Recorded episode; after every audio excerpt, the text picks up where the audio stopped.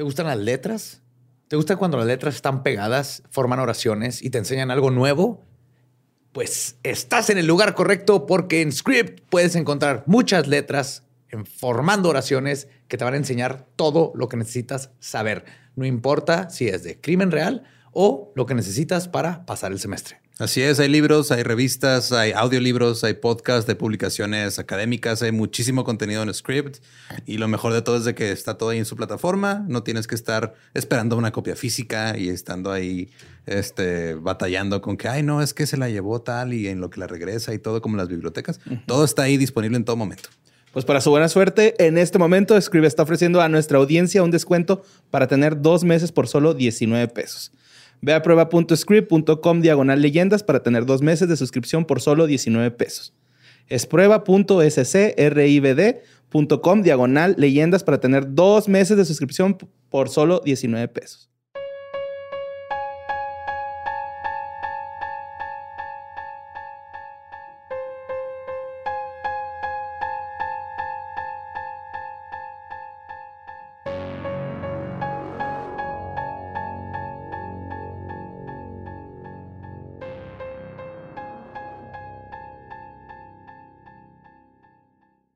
Estás escuchando Leyendas Legendarias, parte de Sonoro y All Things Comedy Network. Eh, hemos regresado de eh, esa aventura llamada Vive Latino. Yes. Sobrevivimos. Eh, se rumora. Gran experiencia, ¿verdad? Sí, no estamos seguros, ¿verdad? No, todavía no sabemos. Presentes estamos. Pero aquí estamos, güey. Todo bien. Muchas gracias a todos los que fueron. Ajá. A todos los que estuvieron ahí en la carpa, haciendo ruido y gritando y Güey, qué buen pedo es Residente, ¿eh? O sea, platicó súper bien con nosotros. Sí, se perdió una Residente de invitado. Este. Se estuvo. Entonces, más para los Patreons. Ojalá hubieran visto ahí la colaboración con Z Tangana también, güey, que se subió ahí al escenario de esa Comedy a cotorrear con nosotros. Simón. Y Yuya, que me pintó los ojos. Sí. Simón. Todo súper bien. Neta, no conocimos absolutamente nada. Estuvimos encerrados pisteando.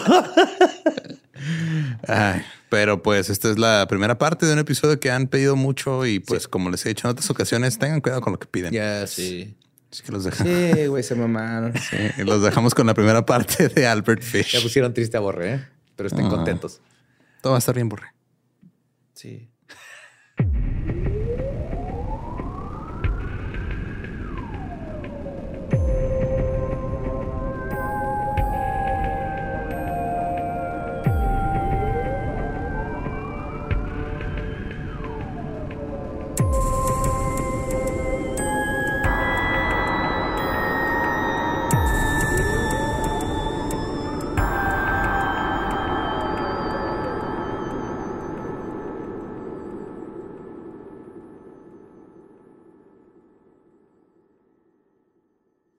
Bienvenidos a Leyendas Legendarias, el podcast en donde cada semana yo, José Antonio Badía, le contaré a Eduardo Espinosa y a Mario Capistrán casos de crimen real, fenómenos paranormales o eventos históricos tan peculiares, notorios y fantásticos que se ganaron el título de Leyendas Legendarias. Es otro miércoles macabroso y es más mágico de lo normal porque nos tocó ir a El Vive y qué cosa tan espléndida y fabulosa. Los amamos. Estuvo increíble. Sí. Sí. No tengo palabras. Solamente olor. Te abuelo axila, la verdad. y es ajena, es lo peor, güey. Es axila ajena. Sí, sí, sí, sí, sí. es, es, una de las muchas cosas que tienes que pagar para ir a un festival. Sí, me hecho tal con los hombros, güey, así de como para no leer, pero todos modos, güey. Sí, pero haber estado ahí, escucharlos corear el intro de leyendas legendarias a no sé cuántas personas que están ahí. Como siete, ¿no? Eran más sí, necrofilia, güey, también. Irrumación, necrofilia, güey. Creo que rompimos récord mundial, estoy seguro. Eso me preguntaron así, ¿qué esperas hoy? Romper un récord mundial con más personas gritando necrofilia en unísono. No, creo que se queda en el Pepsi Center. Ah, sí, cierto. Ah, sí. Sí, sí, sí. Sí, vamos a irle subiendo el nivel. Como siempre me acompañan Eduardo Espinosa y Mario López Capistrán. Estamos aquí con ustedes para traerles algo muy especial, un tema muy cerca de mi corazón un tema que nos han pedido mucho. Mm. Yes. Desde niños nos enseñan que tengamos cuidado, que nos portemos bien o nos durmamos temprano, porque si no, mm. el coco, el hombre del costal o el boogeyman vendrá por nosotros. No mames. Lo que muchos padres no saben es que a principios del siglo...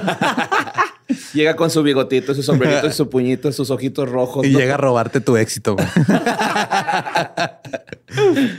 A principios del siglo XX, el Boogeyman era muy real.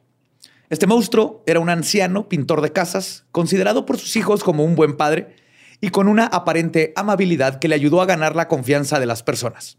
Pero en realidad era un asesino, caníbal y criminal sexual, con tantos fetiches como días hay en el año. Acabó con la vida de por lo menos tres niños comprobados y cinco que se le atribuyen. Y muchos, muchos alfileres en el Nies. Yes. Hoy les voy a contar la historia de una de las peores personas que han existido en el mundo. Y por lo tanto, un episodio no será suficiente. Así que comencemos la primera de dos partes sobre el notorio Albert Fish. Sí, Beto el pez, a huevo. Beto Pescadín. Beto Trucha, ¿no? Truchas se hubieran puesto los niños. Ay, güey, sí. Empezamos mal. Pero se pusieron de perrito. Si nos vamos a dar cuenta que muchas de las tragedias que sucedieron es porque literalmente eran otros tiempos y los niños eran más así de. ¿Y tu hijo? Ah, no lo he visto en tres días. Ha de andar en la fábrica trabajando. Ajá. Entonces, eso permitió que pasaran muchas de estas atrocidades. Pues Albert Fish nació el 19 de mayo de 1870 en Washington, D.C. Su nombre de nacimiento era Hamilton Fish, pero le cagaba porque sus compañeritos Le decían ham. le decían ham and eggs. Ham and eggs. Ham and eggs. Ham and eggs. y entonces, Está de chiste ese pedo. de, Es que me caga mi nombre. ¿Cómo te llamas? Me llamo Hamilton Fish. Ah, ok. ¿Cómo te quieres llamar ahora? Albert Fish. ¿Qué no el pedo era Fish? de hecho, adoptó el nombre de su hermano que había muerto Ah, y se puso Albert. Ajá. y con Pero el- lo adoptó no por honrar a su hermano, era porque le cagaba el Hamilton. ¿Y se lo cambió Fish. así de huevos o tenía que ir a un Pues, registro o algo No, así? oficialmente más empezó, empezó a presentar siempre como, Albert Fish. Ah. Desde, desde joven para que no le dijeran Jamenex, pero obviamente conocemos a los niños y estoy seguro que hasta siempre toda su vida era el Jamenex. Yeah, fish and chips después. ¿qué puso fish and chips? Pues sus padres, Ellen y Randall Fish, eran de ascendencia escocesa e irlandesa. No parecía haber nada raro en su familia, salvo el detalle de que su papá tenía 43 años más que la mamá. A pesar de que el hombre era un anciano, los dos tuvieron tres hijos, de los cuales Hamilton era el menor. Ok. La familia Fish además tenía un historial espeso de enfermedades mentales. El tío de Hamilton tenía síndrome maníaco, su hermano fue confinado en algún momento de su vida a un hospital psiquiátrico, su hermana tenía el muy decimonónico diagnóstico de aflicción mental, Ok. ¿ok? Pues ser mujer en esos tiempos. Otros tres parientes tenían enfermedades mentales e incluso su mamá sufría de alucinaciones visuales. Wow. Ajá. Qué chido, ¿no? Qué bonitas reuniones familiares. ya llegaron todos. Mamá, estás sola.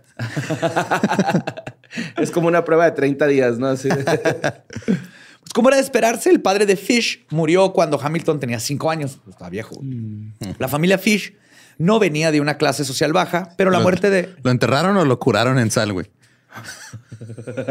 con Lo metieron en latitas. güey. Pero la muerte de Randall los dejó en mala posición, por lo que Ellen tuvo que mandar a sus hijos a un orfanato. Mm, Les digo, otros tiempos. claro. La vida en el orfanato no fue un paseo en el parque, obviamente. Según dijo el asesino muchos años después, y cito, estuve ahí hasta que cumplí nueve, y ahí es cuando comencé a empeorar. Éramos golpeados, vi a muchos niños hacer cosas que no debían. Hasta ahora podemos asumir que la maldad de Fish fue una combinación entre los abusos que sufrió de chiquito en el orfanato y pues una serie de enfermedades mentales no tratadas que posiblemente heredó genéticamente. Pero la cosa no es tan sencilla. De hecho, es mucho más interesante. Albert sufrió muchos abusos en el orfanato, pero la reacción de Fish al respecto fue anómala, pues tenía erecciones cuando veía a otros chicos ser golpeados. Y lo más inusual, cuando a él se lo madreaban, se excitaba y se venía. Wow. Ajá. Ok. Entonces él reaccionó al abuso de la forma más... Erótica posible. Ah, sí, sí. Es un buen giro, güey, ¿no? pues te- no me estás lastimando, güey, en realidad. ¿no? Me estás Sí, de una masturbando. forma con maestro, ajá, pégame, pégame. Cada vez me la pelas más. Coronado. Cada vez me la Cada pelas me la pelas más. güey. Cada vez que golpea. Wow. Deme tus reglazos, señorita Coronado. Se dice que es gracias a esta época de su vida que Albert Fish se convirtió en un asesino, pero la verdad es que cualquier cosa pudo haber despertado su mala relación con la sexualidad, porque aquí apenas estaba con lo sexual, pero este, pues vamos a ver cómo va creciendo como todos la parte más psicópata, cruzar la línea asesino. Ay. Hamilton Fish desarrolló una colección de fetiches y parafilias vastísimas y todo fuera de lo convencional. Además del sadomasoquismo, a Fish le gustaba comer caca y carne cruda, beber orina, el voyurismo y otra cantidad de cosas. Se hubiera dedicado al stand-up, güey.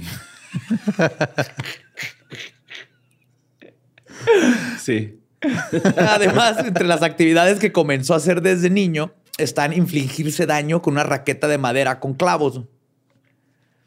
Y se metía a los baños públicos, públicos, públicos. Sí. También. Se metía a los baños públicos para ver pelos públicos. Se metía a ver cómo se vestían los otros niños. Ok. Entonces empezó su sexualidad a explorarla con los niños y de ahí va a venir todo lo que en el- un futuro. Creo que explorar es una manera muy diplomática de decir que estaba haciendo Andaba cosas. de mañoso, sí. Sí, güey. andaba de acosador. Ajá. Sí. Ajá.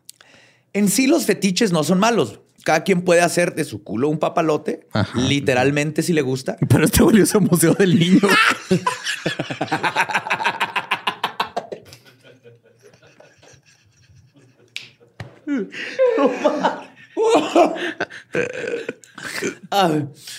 Pero la línea de la maldad reside cuando se hacen estas prácticas sin el consentimiento de otros, obviamente. Y así fue la juventud del joven Hamilton, quien para este momento ya se hacía llamar Albert. Y luego llegó el año de 1890 cuando se involucró en su primer relación homosexual. Fue un chico con una discapacidad mental cuyo nombre era Kiden. Se dice que al principio su relación era consensuada, ¿Cómo chingados puedes decir eso? Exactamente. principio? güey. Exactamente. Pero también todo esto cambió cuando Fish lo introdujo a todos sus fetiches. Cuando fue agarrando confianza, empezó Albert a torturarlo, le cortaba las nalgas con una navaja. Sí. Qué pedo. Y en una ocasión intentó cortarle el pene con unas tijeras. Una raya más a la nalga, va. Sin Con- embargo, Pero como eran un orfanato, eran de esos que no tienen filo, ¿no? De los puntos De redondos de plástico, plástico. redonditos. Oh. pero cuando intentó cortarle el pene, Kiden gritó tan fuerte que Fish huyó para no volver a intentarlo, por lo menos por unos buen rato. Fish ya tenía 20 años cuando huyó a la ciudad de Nueva York para trabajar como pintor de casas y decorador, oficio que realizó casi la mayor parte de su vida. Su trabajo le permitió crear un modus operandi. Al ser pintor, Albert tuvo acceso a departamentos y casas, gracias a lo cual empezó a tener contacto con muchos niños sin supervisión. Este cabrón güey, llevó a muchos de estos niños a sótanos abandonados para atacarlos y abusar sexualmente de ellos. La mayoría de sus víctimas eran, aparte, niños negros, ya que él sabía que era menos probable que la policía investigara. Ah, ya sabía entonces, güey. Sí, hijo de no la ha cambiado. güey. ¿Y ahí cuántos años tenía? Como 20. nueve? 20. Ah, No, ya estaba, ya estaba más Sí, grande. estaba más grande, Simón. 20 que en estos tiempos es como 47. güey. Más o menos. No mames. Ah, eh, aunque no se sabe bien el número de víctimas de Fish, se estima que llegó a abusar de más de 100 niños en este periodo de su vida. güey. O sea, antes de llegar al asesinato. Ujú. Y pues obviamente no es información nueva saber que Albert Fish tenía una mala relación con el sexo. Desde muy joven empezó a cometer estos crímenes espantosos y a la larga se convertiría en un asesino de poder control. Y aún con este lado oscuro, Albert Fish logró hacerse pasar por un miembro funcional de la sociedad. Y de hecho es gracias a su fachada que pudo cometer tantos crímenes. En 19 1898, el criminal se casó con una mujer llamada Anna, con quien tuvo seis niños. Albert, Anna, Gertrude, Eugene, John y Henry. Ok. Duraron casi 20 años juntos. Fish había logrado establecerse como un hombre normal con una familia de clase media, pero le fue imposible esconderle su peor lado a la esposa. De esta manera, en 1917, Anna dejó a Fish por otro hombre, porque no aguantaba todos los fetiches y todo el desmadre. Y pues muy bien, muy bien, Ana. Power to you. Pero el problema es que dejó a los seis niños con el papá. Uy, no. Sin embargo, la realidad es que Albert Fish fue considerado por sus hijos como un padre muy bueno, amoroso y trabajador. El asesino nunca les hizo nada a sus hijos, algo muy parecido a BTK, pero eso no evitó que eh, por lo menos uno de ellos saliera muy traumado por su papá. Una noche entró uno de sus hijos y encontró a su papi en el cuarto, encuerado, golpeándose con una raqueta con clavos en el cuerpo. Entonces, esto no está bien bajo ningún criterio dejar a tu hijo pequeño que te vea así como No. papá. Pero fue un daño accidental, o sea, no, no fue culpa de Fish.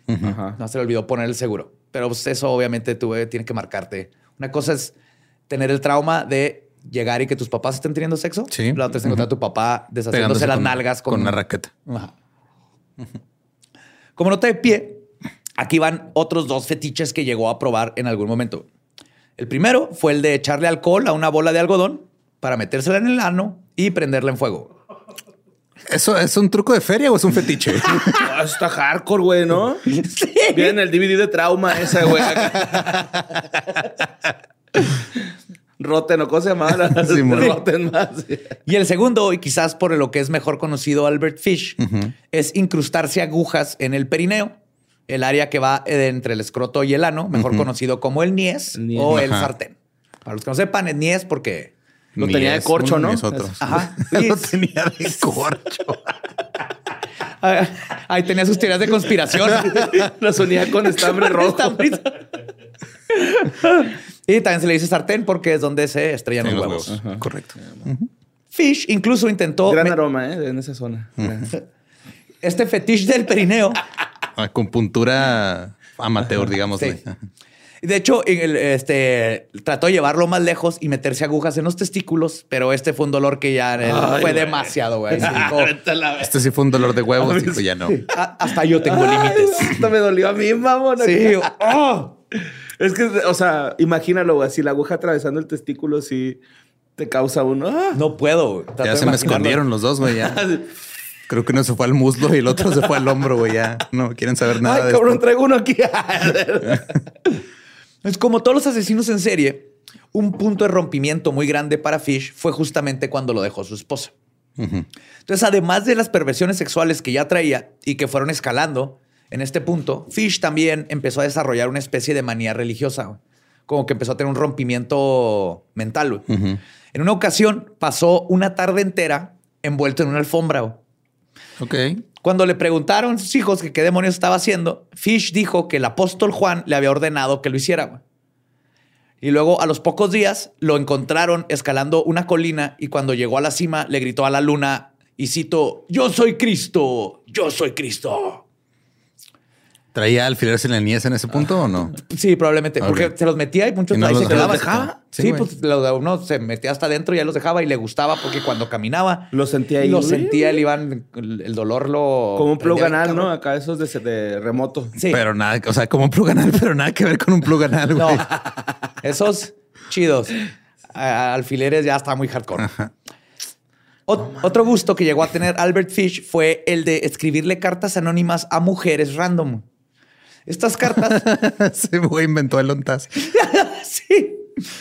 Estas cartas, las cuales tenían un contenido sumamente perverso, iban dirigidas a mujeres que él encontraba cuando ponían anuncios en el periódico de cuartos en renta o préstamos de servicios. Ok.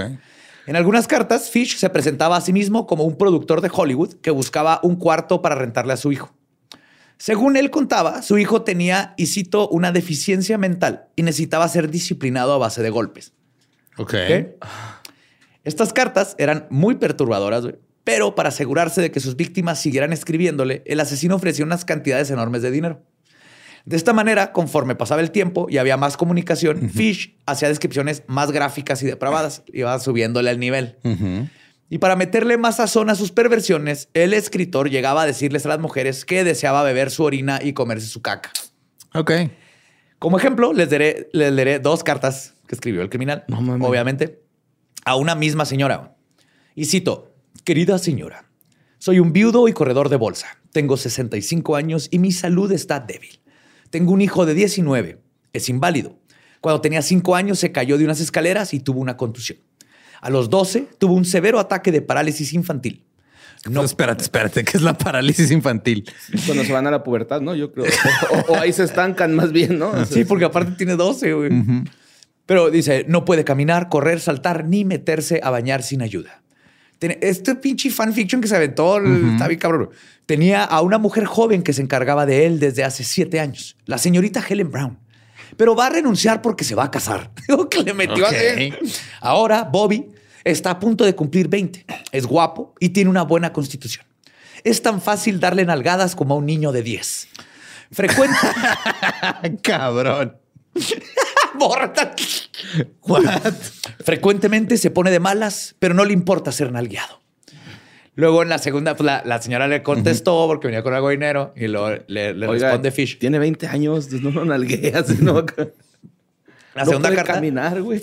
le escribe: Y cito, la señorita Brown tenía una pala de madera y un látigo de nueve colas.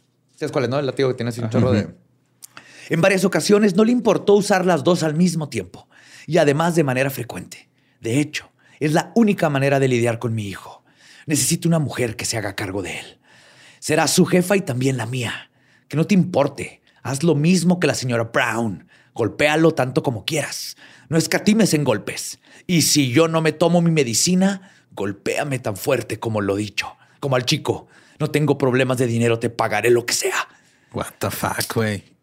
Está bien bizarro este Ajá, que- pensamiento. Está vergas ese jale, güey. Agarrarte a vergas es un güey por una feria. Sí, pues se llama sadomasoquismo. Ujú. Está bonito. Sí. Sí, los este, dominatrix son los más hot guy. Pero el problema es cuando nomás le pides a una señora random, güey. que te- Ah, sí, o sea. Pero es que de alguna forma tienes que dar a conocer tus necesidades, güey, ¿no? Es- Sí, güey, pero no mandando Se mensaje directo. empleados. Eso sí es cierto. Eso sí, es cierto. Sí, todo random. Acá una historia, ¿no? Ahí en el diario, güey, así, un clasificado de... Sí, le- si le hubiera existido Hustler, hubiera sido buen escritor de Hustler de fantasías sexuales. güey. Pues este juego perverso no pasó desapercibido. güey. Y en 1930, una de sus cartas fue llevada a la policía. En esa ocasión, Fish cometió el error de poner su dirección y fue arrestado. El bromista confesó haber escrito la carta y simplemente explicó, y cito, "Eh, es un hábito que tengo. Ah, Sí, sí, Ah, ya no, saben, pues- así pues ya saben cómo me pongo para qué me invitan. mo- No, pues órale, güey. Y por ese incidente, Fish fue llevado a un hospital psiquiátrico para recibir una evaluación. Como sucede en muchas ocasiones, lo dejaron ir después de solo 30 días y los expertos concluyeron que era un tipo, y cito, excéntrico, pero que no hacía daño. Ok. Ah, mira. Y es importante decir en este momento que cuando los psicólogos dieron este diagnóstico, Albert Fish tenía al menos tres asesinatos a su nombre. güey. Uy, güey. Y lo, lo tuvieron ahí. güey. El primer asesinato comprobado de Albert Fish ocurrió el 14 de julio de 1924 en Staten Island. Anna McDowell estaba sentada en su porche viendo a sus tres hijos jugar en la calle, como se hacía en estos tiempos inmemoriales. En esas épocas, Staten Island era un lugar prácticamente aislado de la vida citadina. Todavía. Por lo que Ana se dio cuenta cuando pasó un hombre muy extraño que no era de la, de la vecindad. Se le describe al sujeto como de baja estatura, 1,67, con ropas tan holgadas que parecía vagabundo, bigote gris y cabello cano y grasoso. Ah, no mames, Fred Durst. Güey, lo acabas de describir, güey. Sí. Además, el hombre al que el mundo conocería más tarde como Albert Fish parecía hablar consigo mismo y estaba haciendo ademanes con las manos. Y si ves su foto, está súper creepy, güey. Sí, güey, está bien Así, pinche loco. Todo demacrado, ojos casi blancos, güey, de lo claro que los tenía. O sea, lo ves y es un boogeyman. Ana no lo sabía, pero ese hombre estaba al acecho de una presa. Francis McDonald, de ocho años, estaba jugando a la pelota en el bosque.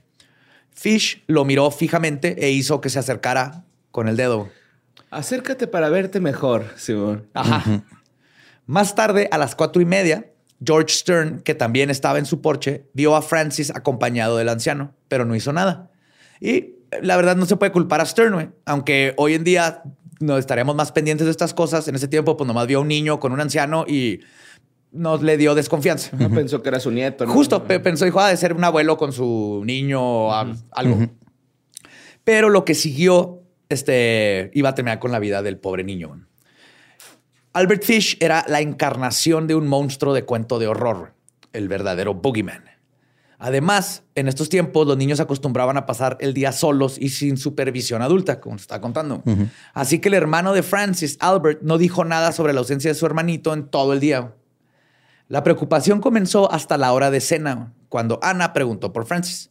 Su hermano le dijo que se había ido con el hombre gris, The Gray Man, uno de los varios apodos creepy con los que se conocerían a Albert en el futuro. güey. Arthur McDonald Albino Man. Sí. y el ¿qué Gray Man. este, el- Whitey, güey, como en la película de Will Ferrell. Digo, de Jimmy Carrey, ¿no? Simón. Arthur McDonald, padre de familia y policía, llegó a su casa en el momento en que se descubrió que algo estaba mal, por lo que ni siquiera se quitó el uniforme güey, y salió corriendo a buscar a su hijo. Todo el pueblo ayudó a buscar a Francis McDonald. Era una noche de terror para la familia, pero lo peor llegó la mañana siguiente. Tres Boy Scouts encontraron el cuerpo de Francis en el corazón del bosque. El pequeño había sido golpeado brutalmente y estrangulado hasta su muerte con sus propios tirantes. El asesino lo ahorcó con tanta fuerza que prácticamente degolló al niño. Uy, güey. Sí. Por último, Francis estaba desnudo de la cintura para abajo, lo cual mostraba una clara motivación sexual. Oye, ¿y a qué se dedicaba este verga? Pintor. Era pintor. Ah. Pintor de casas. Un par de horas después del hallazgo, 50 oficiales llegaron a la escena. Más tarde asignaron a 250 oficiales al caso. Incluso Arthur McDonald, padre de la víctima, fue transferido a Staten Island para buscar al asesino de su hijo. Pronto acordonaron la escena del crimen para evitar chismosos y contaminación. Buscaron pistas en el bosque, tocaron puertas ah, para buscar testigos y agarraron a algunos sospechosos. Hubo muchas pistas, ya que al parecer los habitantes de Staten Island habían tenido un encuentro o habían visto al hombre gris. Imagínate este pinche terror que todo el mundo está hablando de este tipo blanco canoso que anda ahí merodeando en el bosque. güey. Sí, se presentó con la logia Pururú Parará. Eduardo Espinosa, Yo no fui. el hombre blanco. Pero para muchos investigadores era difícil de creer que un anciano extraño y vagabundo fuera el autor de un, asesino tan de un asesinato tan brutal. Entonces muchos describían al único extraño del lugar, que era este hombre gris, pero al mismo tiempo al principio decían, nah, un viejito que va a andar Era un viejito haciéndole-". loco, güey. Era que andaba ahí ya Ajá. valiendo ver. Sí, es un, es un viejito. Porque nunca le decimos viejo, güey, a los... No, no, viejito. Es un viejito. Viejita, abuelita, abuelito. Llevaron a la justicia a varios hombres que no tenían nada que ver, güey. como el caso de un hombre escapado de la cárcel, un camionero ex convicto por, y cito, atentar a la moral de un menor y otros cuantos vecinos. Ya un hechicero. Así que no, güey. Sí soy el gris, pero no soy ese gris. ¿Sabe qué? Ahí vengo. Eh, ya soy el blanco. Ahora sí ya me voy. Güey, no me gusta, Ese pero chiste le la va a gustar un chorro esos 30. Ajá, ajá. Eh, mira, hasta borra entendí la referencia. Incluso un hombre llamado John Skowski, que estaba merodeando por ese mismo bosque, fue encontrado por un mafioso en una época en que la misma mafia tenía ciertos valores. Ok. Sí, o sea, la- tenían el de no niñas. Eh, bueno, se están pasando. no niños, no. ajá. No te estás con Yo digo familias. que todavía tienen ahí unos cuantos, ¿no? Eh, Leves. Sí, debe de. Sí, Debe haber cierto código. El mafioso persiguió a Skowski pensando que él era el asesino de Francis. Y el sospechoso, que no tenía nada que ver, estaba tan atemorizado de lo que lo, que lo lincharan que prefirió darse un tiro en la cabeza. güey. No, Uy, güey. Eso está culero, güey. Cuando Sí. no tienen la culpa y están en la cárcel, los meten a la cárcel o pasa eso, Es un güey. problema totota. güey. Pinche problema totota mundial. Albertsons. Más tarde se comprobó que Skowski no había estado ni siquiera en Staten Island el día del asesinato. A pesar de los esfuerzos de la policía, los Boy Scouts, la familia, los mafiosos y la gente común, no hubo éxito en la búsqueda. El hombre gris apareció y se esfumó en el aire como una película de terror. El asesino Albert Fish estaría libre durante otros 10 años. O sea, en plena luz del día y no lo agarraron. Y ocurrió un caso similar con el segundo asesinato. El 11 de febrero de 1927, Billy Gaffney, de cuatro años, estaba jugando con su amigo Billy Beaton cuando se encontró con el hombre gris.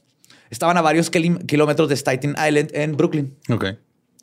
Johnny McNiff, el niño de 12 años responsable de cuidar a los demás, se quedó a jugar un ratito. Que hay un niño de 12 años responsable. de ¿Por cuidar a te todos digo los que- demás, güey. No mames. Sí, en esos tiempos, de, ¿quién tiene más de seis? ¿Quién tiene más pelos públicos? Cuéntenselos. Yo. Órale, tú eres el responsable. cargo. Sí. Sí. Toma las llaves, una botella de whisky. ¿Quién ya está en secundaria federal? Así va. Te levanta la mano uno.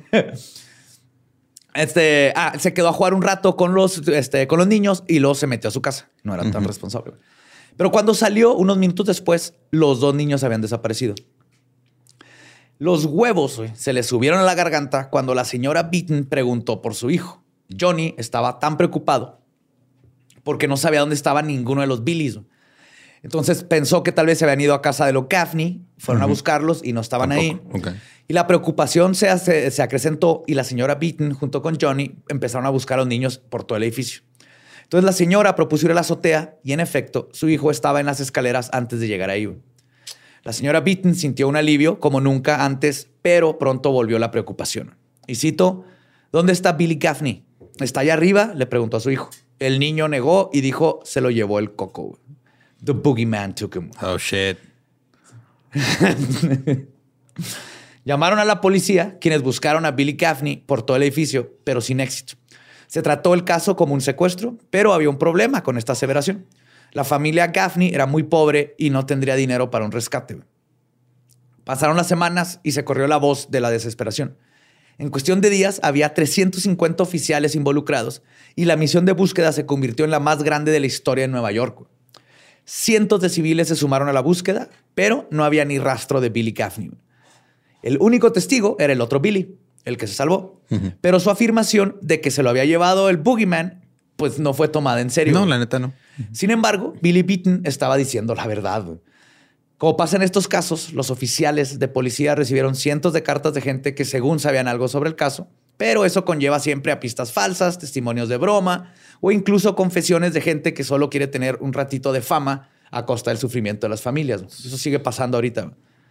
O, a veces es muy contraproducente una investigación porque te llegan tantas llamadas que no puedes atender y se te puede perder ese, esa pista entre dos mil llamadas ¿no? que te lleguen. Pues pasó un mes hasta que la policía recibió una pista verdaderamente útil.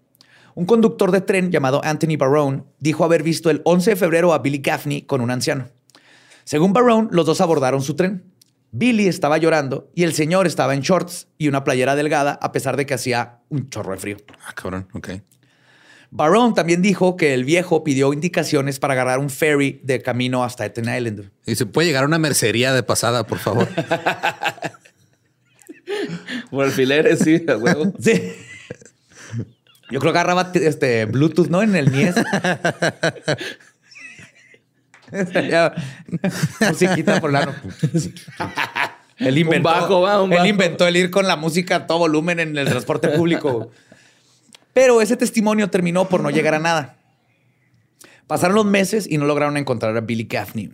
Incluso intentaron medidas desesperadas, como contactar a un psíquico. Después de todo, parecía que lo sucedido había ocurrido por algún factor paranormal a final de cuentas. Ajá, porque se lo llevó el coco. Se lo llevó el coco, no encontraban absolutamente ni una sola pista. Esto estaba missing 411. Lamentablemente, los horrores de Albert Fish no quedaron ahí.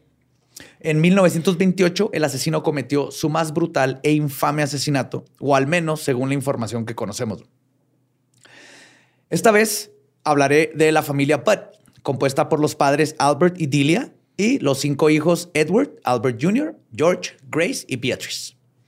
Los Budd eran de clase trabajadora y vivían en un departamento pequeño en la calle 15 de la zona Manhattan. Sus caminos se encontraron con el, con el del monstruo en mayo de 1928, cuando Edward, de 18 años, publicó en el periódico que buscaba empleo en el campo. Días más tarde, un ávido lector... ¿Es la familia Budd, güey? Sí.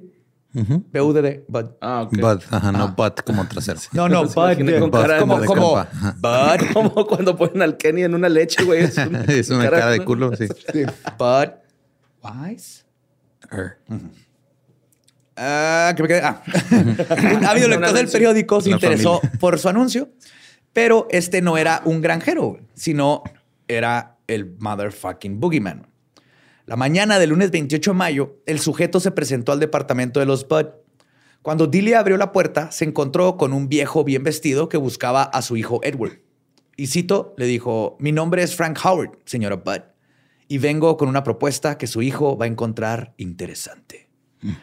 Dilia le pidió a Beatrice, de cinco años, que fuera a buscar a Edward, quien estaba en la casa del vecino. Frank Howard mostró cierta ternura hacia la niña, incluso le dijo que le recordaba a su nieta y le dio una moneda.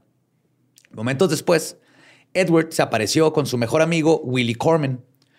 Howard se presentó con los chicos y les platicó una historia muy bien articulada, mezclando verdad con mentira. Ya vimos que si algo hace bien este vato es fanfiction y todo eso. Según Albert Fish, alias Frank Howard, él había trabajado como pintor de casas en Washington y había ahorrado toda su vida para poder comprar una granja en su vejez y recibir ganancias sin tener que hacer trabajo manual. Se compró sus NFTs. Claro. Pero según él, su esposa, a quien no le gustaba la vida en Long Island, lo dejó a él y a sus seis hijos. Sin embargo, Howard estaba en posición de vivir una vejez tranquila. Tenía vacas, pollos y había empleado a un cocinero y cinco granjeros. Pero como uno de sus trabajadores había renunciado, pues necesitaba otro más. Ok. Sí, se inventó una super historia. pero funciona. Cuando tienes la historia así bien larga, como que te la crees más fácil. Marea. Sí. Frank Howard entonces le dijo a Edward Budd, y cito, no te voy a mentir, el trabajo es duro, pero tú pareces ser un joven fuerte y estoy seguro de que te va a ir bien. Estoy preparando para pagarte 15 dólares a la semana. ¿Qué dices? Edward aceptó de inmediato, era un buen de lana, pero luego le dijo al anciano si de pura casualidad tenía otro puesto para su amigo Willy, quien también estaba buscando trabajo. Howard lo pensó un momento y eventualmente aceptó a los dos chicos. Les dijo que ese sábado iba a pasar por ellos en su carro y se los iba a llevar a la granja. Pero los dos muchachos se quedaron como novia de pueblo porque Frank Howard nunca llegó. En cambio, un chavo llegó a la casa para dejarles un mensaje del empleador que decía simplemente, estoy en Nueva Jersey, los llamo mañana. Esta fue una desilusión total para los jóvenes trabajadores que estaban ansiosos por conseguir ingresos fijos para ayudar a sus familias y ellos mismos. Pero no sabían que en realidad ese tal Frank Howard era un villano, un granjero falso y un psicópata. La verdadera razón por la que Frank Howard Fish no llegó esa, esa mañana es porque sus planes tuvieron que ser cambiados un poco. Un alfiler. Mal puesto, ¿no? Sí, no. Pasó muy cerca de un imán. Imagínate pasárselo en un... que salgan así varios. Porque obviamente su intención no era emplear a los dos muchachos. No, pues no. Pero cuando él ve el anuncio en el periódico, su intención era llevarse nada más al joven Edward Budd a un lugar alejado, golpearlo y posiblemente abusar sexualmente de él, asesinarlo y comerse su carne. Pero Edward no era como se lo imaginaba. Cuando lo vio, se dio cuenta de que un muchacho fuerte que probablemente podría defenderse de un Ajá, le iba a viejito. partir güey. la madre. Y lo toca con Willy Corman. Eh, justo, y justo ahora estaba Corman en la ecuación. Entonces, Fish no llegó a casa de los Bud porque, aparte que tenía que comprar unas herramientas, tenía mucho que pensar. Se echó para atrás tantito. Sí, entonces, a pesar de que sus impulsos de asesino lo tenían como que en el momento de qué hago, qué no hago, sí sabía que no podía vencer a los dos jóvenes adultos de 18. Voy así planeando, ¿no? Hago un hoyo, pongo una manta y luego un pastel en medio. Que lleguen Billy y este güey se caigan en el hoyo y ahí los golpeo. Y lo escribió en post-it así, comprar pastel y no se lo puso en el niesco. Entonces él sabía que no podía contra dos chavos de 18 años por- y lo único que tenía a su favor era el factor sorpresa, que tal vez pues, no se lo iban a ver venir. Así que se tomó su tiempo para planearlo. Entonces fue hasta el 3 de junio que Albert Fish se volvió a presentar en casa de los Bud. Llevaba la misma ropa que la primera vez que los conoció, como si solo hubiera un traje en todo su closet. Y llevaba una ofrenda de queso fresco y fresas. Albert Fish se ganó la confianza de Delia con estos regalos, diciéndole además que los había cultivado él mismo en su granja. Ella agradecida lo invitó a quedarse a comer y él aceptó. Qué, comprometido mitómano, ¿no? Así que- Claro, ajá. Sí, Sí, yo, yo sembré este queso. Tienes que poner la ubre cuando hay luna llena. Mientras esperaba que Edward Budd regresara a la casa, Albert Fish le pidió al padre el mensaje que había mandado días antes. El padre se lo dio a Albert Fish y él se lo guardó sin dar explicaciones. Por supuesto, se estaba quedando con la evidencia de que alguna vez estuvo en la casa. Claro. Aprendió. Y luego llegó la hora de la cena. El momento en que cambiaron por completo los planes de Albert Fish. A la comida se presentó Grace, de 10 años, descrita como una niña, y cito, bonita, pálida, con lustroso cabello castaño y grandes ojos que brillaban. Él no sabía que vea este, una niña. En ese momento, las perversiones de Fish y todas esas cosas hicieron que el monstruo saliera a relucir. Como en esa época no se veían las red flags de los ancianos pervertidos tan fácil como ahora, Albert Fish le pidió a Gracie que se sentara en su pierna, cosa que su madre aprobó. Y luego, a fin de cuentas, este, más bien, ella a fin de cuentas quería complacer al futuro empleador de su hijo. ¿no? Claro. El anciano perverso le empezó a hacer preguntas este, que le haces a una niña de esa edad. ¿Cuántos años tienes? ¿En qué año va? ¿Cuál es tu materia favorita? Juguetes, bla, bla. Fish no perdió tiempo, este, no, no perdió tampoco la oportunidad de decirle a Grace Budd que era una niña muy bonita. Y ella respondía con amabilidad, pero claramente no estaba cómoda sentada en la pierna del hombre gris. Como que algo le pica. O si los papás, gente de 10 años, así que, mamá. ah". Ajá, güey, qué pedo. Luego Fish le dio unas monedas a Grace y le dijo que fuera a comprar unos dulces para ella y su hermanita. Asimismo, le, dijo- le dio a Edward y a Willy un par de dólares para que se fueran al cine esa tarde. En ese momento aprovechó que estaba solo con los padres Bud. Les dijo que después de eso iba a ir a una fiesta de cumpleaños donde seguro irían muchos niños. Como si le hubiera... Ajá, sí, sí, eso se lo inventó ahí en el momento. A la verga. Y luego les preguntó si sería posible que Grace lo acompañara. Según él, la niña podría pasar un buen rato con niñas de su edad. Él prometió llevarla de regreso antes de las nueve y además sacó su tarjeta de empleador, pues dijo que después prometía llevarse a los dos chicos para trabajar a la granja. Delia Budd amablemente dijo, no ni madres, no te vas a llevar a mi hija, güey, porque apenas conocían a este viejito. Pero Albert Budd dijo, y cito, déjala ir, ella casi no juega con niños de su edad. Así, güey. De esta manera, Albert Fish, un anciano creepy y desconocido, se llevó a la niña solito, salió caminando con ella de la casa. Delia y Albert Budd no sabían que ese día comenzaría una pesadilla, una que duraría toda la vida. Por supuesto que Fish no regresó con la niña esa noche y pasarían seis años antes de que encontraran al monstruo que se llevó a su hija. Igual que ustedes, Albert Fish se sorprendió de lo fácil que fue sacar a la pequeña Gracie Budd de su casa. Y así se la llevó en tren hacia el Bronx y de ahí a Van Cortlandt Park para llegar a Westches- Westchester. Ahí llegaron a un lugar donde Albert Fish planeó su crimen, la zona de Wisteria Cottage. Ahí estaba una casa de dos pisos cerca de la carretera y rodeada por un denso bosque. Literalmente un lugar perfecto para cometer un asesinato. Se nota que ya había Sí, ya había. Plan- planeado. zona. ¿no? Sí. Digo, como productor de Hollywood falso Ya, que era, su ya hecho scouting, scouting. Su scouting ya estaba bien. sí, man. Y luego, el, el- bueno, el, lo del Boy Scouting es el que se mete en pedos porque son los que encuentran sus evidencias. Sí, pobres Boy Scouts. Pues Yo nada más quería aprender a hacer nudos. y ocultar mi homosexualidad entre gente con la que puedo confiar. que eran otros, eran otros tiempos. güey. Ajá. Sí. Entonces estuvo bien chido que cuando llegamos a la Ciudad de México no sabíamos dónde iban a bajar las maletas y había unos Boy Scouts. Y dije, vamos a pegar, porque venían en el avión con nosotros. Dije, vamos con los Boy Scouts porque ellos ponen atención. De seguro apuntaron dónde van a estar las maletas. Yo confío en ellos. Sí, Dani también dijo, siempre están al Sí. pendiente de su entorno. Sí, que venían nombrando las nubes. De hecho, saludos porque sé que nos están escuchando. Pero ya cuando salieron las maletas les dije eso mismo y ellos así que, ah, no, nosotros tampoco sabíamos. Asumimos que era aquí. Eso estaba mal el número del vuelo, güey, ¿no? Más decía Ciudad Juárez. Entonces, ah, pues, Ciudad Juárez. Pero se logró. Bueno, eran las 3 de la tarde. Fish dejó a Grace jugar en el jardín mientras hacía sus preparativos. Sacó de su maleta un par de cuchillos de carnicero y una sierra. Luego le quitó la ropa y terminó por llamar a Grace. Se quitó la ropa, perdón. Y terminó por llamar a Grace para que entrara a la casa. Grace obviamente quedó en shock al ver al anciano desnudo. Luego, Un pinche todo plateado el niés, ¿no? Así un chingo del alfiler. de hecho, Brillaba su niés.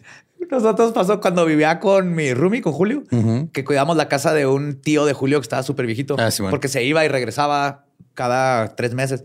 Y un día estamos lavando los platos y escucho, Julio, Julio, porque así habla. Y luego volteo y está parado con la toalla, o sea, está encuerado con la toalla en la mano, como que en algún punto la trajo Ajá, así, se pero se le movió. soltó. Entonces yo nomás vi y así de, ahí te hablan. Julio tuvo que ir y no sé qué tanto quería que le regalen la compu, pero todo el tiempo estaba Julio sin la compu y este vato parado a un lado de él. O sea, de pie o, o para. O sea, pero si era, tenía cajas y cajas de VHS de porno.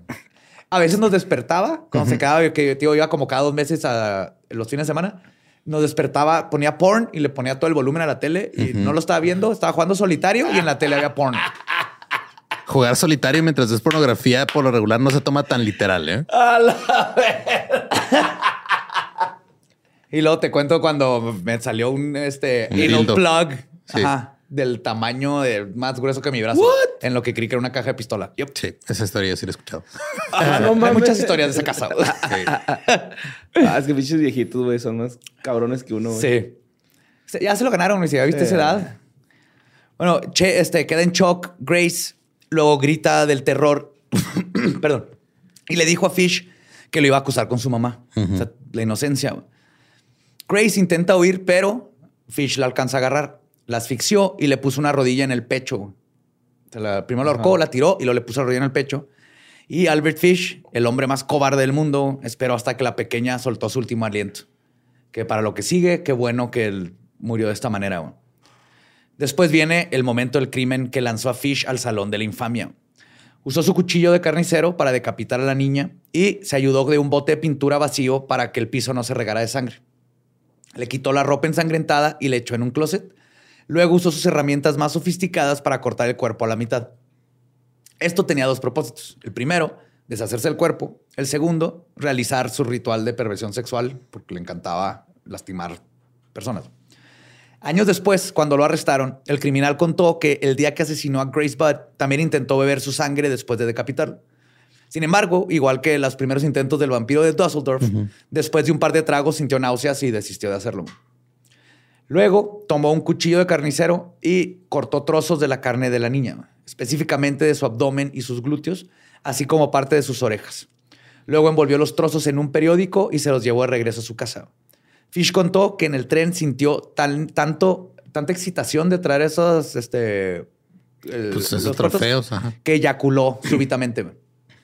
En su casa, el asesino cortó la carne de Grace en cachitos y los cocinó en un guisado junto con papas, zanahorias y tocino. Tardó nueve días en terminar de comerse todo lo que se había llevado. Y este, también declaró que estuvo en un estado de excitación sexual sin parar durante todo ese tiempo. Ah, cabrón. O sin bajar. Ajá. El asesino también intentó comerse las orejas y la nariz de la niña, pero dijo que la consistencia era demasiado cartilaginosa como para podérsela comer y que fuera saboreable. Y así fue su asesinato más notorio y brutal. Y en el siguiente episodio les contaré cómo es que estuvo a punto de pasar desapercibido de nuevo y salirse con todo lo que estaba haciendo, más las torturas psicológicas que empezó a aplicarle a las familias de sus víctimas, y cómo fue que gracias a un error causado por su propio narcisismo, terminó cayendo en manos de la ley, donde se conocerían todos sus asquerosos secretos. Esta es la primera parte de Albert Motherfucking Fish. Sí, borré. Yo ya sabía de qué, de, qué este pedo. Ah, Eso está en culero, güey. Está feo. ¿Cómo le decían? ¿El carnicero de Wisteria también? ¿O el hombre lobo de Wisteria? algo tenía con Wisteria, ¿no? También hombre lobo. El hombre lobo de Wisteria. Hombre lobo de Wisteria, The Grey Man, The Boogeyman. Sí, este es el asesino en serie de cuentos de terror para asustar a los niños de noche. Sí, pues por eso es el coco, ¿no? Ajá. Ay, güey, no, sí está muy feo, güey. Sí sentí feo. Yes. Yo sé cómo se sienten todos ustedes ahorita. este... Como que te hormigueó el nies. no, ni siquiera, güey. Sí, es que esos, son las ñañaras, güey, cuando te hormiguea el. Sí, son las ñañaras. Ese es nuestro receptor de para lo paranormal, güey. Es la antena. Es como el, Spider-Sense ah, de Spider-Man, pero en lo paranormal te, te gorgolea el Nies. Por eso lo gorgolea el Nies, wow. Por eso lo alfiriaba, ¿no? Acá para tener más tener recepción. Para tener más recepción, más Wi-Fi. Ay, güey. No, ah, pues. Estuvo muy denso ese pedo, güey. Sí, Fish, Fish. Había tardado en hacerlo, pero sí es alguien que, que hay que conocer. Es un verdadero monstruo. Sí, sí es. ¿Estás bien? No, güey. Me afectó, me afectó. Sí, sí, está viendo tu cara. Avisa, culero. Traer unos datos de animalito, algo, güey. No sé, un pinche poema de Julio Cortázar, yo qué sé, güey. no, mejor de datos de animalito, güey. Sí, sí. Cortázar es bueno, ¿no? Nadie quiere escuchar un pedazo de rayuela medio de leyendas legendarias, güey. Tráete datos de animalitos para el segundo, güey. Esto es igual cíclope, güey.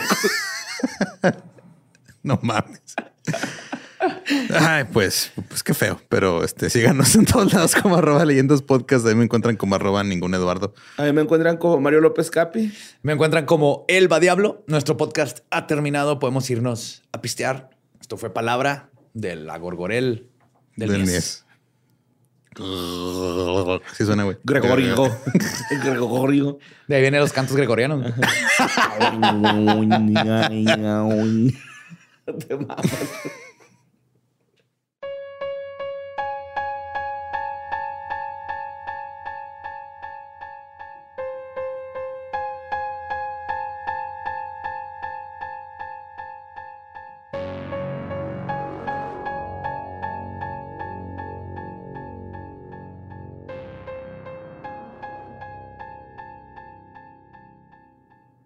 Y eso fue Beto Tilapia, el hombre gris. Beto Atún. Beto Tilapia, güey.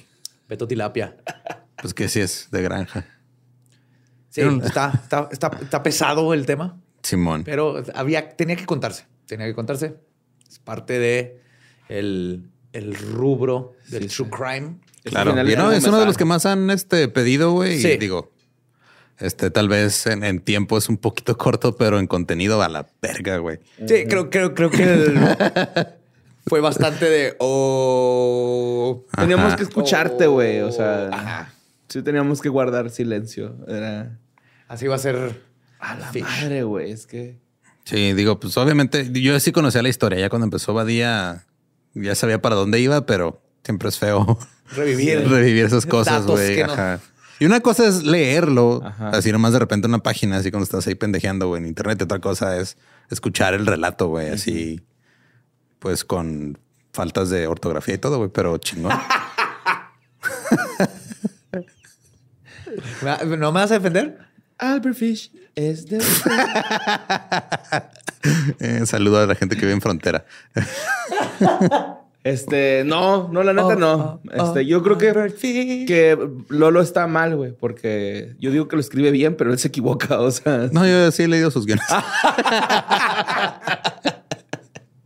Y de repente cuando hay que firmarlos, dice, ah, mira, sí, sí es cierto. Pero bueno, este, para todos los que siguen aquí después de esto, eh, los vemos en la mole a los que vayan a ir. Yes. Vamos a estar viernes y sábado, este, firmas, fotos y sesión de preguntas y respuestas. Están los horarios en las redes de la mole y, Y sí. y es Si probable. encuentras, estamos, vamos a estar disfrazados de Power Rangers. Todos vamos a ser Claro. Power Rangers rosa. De Entonces, crayolas Ah, verga, también. yo lo perdí. Yo perdí el amarillo, güey. ¿Cómo era rosa? Quedamos que el rosa. Ni pedo. Yo pedí el azul, güey. Oh, que la madre. Nadie pide el azul, borre. Por eso, o sea, alguien tiene que hacerle tributo y más. Si es el Es que, Triceratops. es que es el Triceratops. Nadie quería el Triceratops. No tenía sentido ahí mucho. no, es, no, es, no es un dinosaurio ágil. No, Hubiéramos pedido el del rojo, porque ese es asesino en serie, ¿no? Bueno, asesino. pues sí. Pero nos vemos en la mole y muchas gracias. Mole. Hasta luego.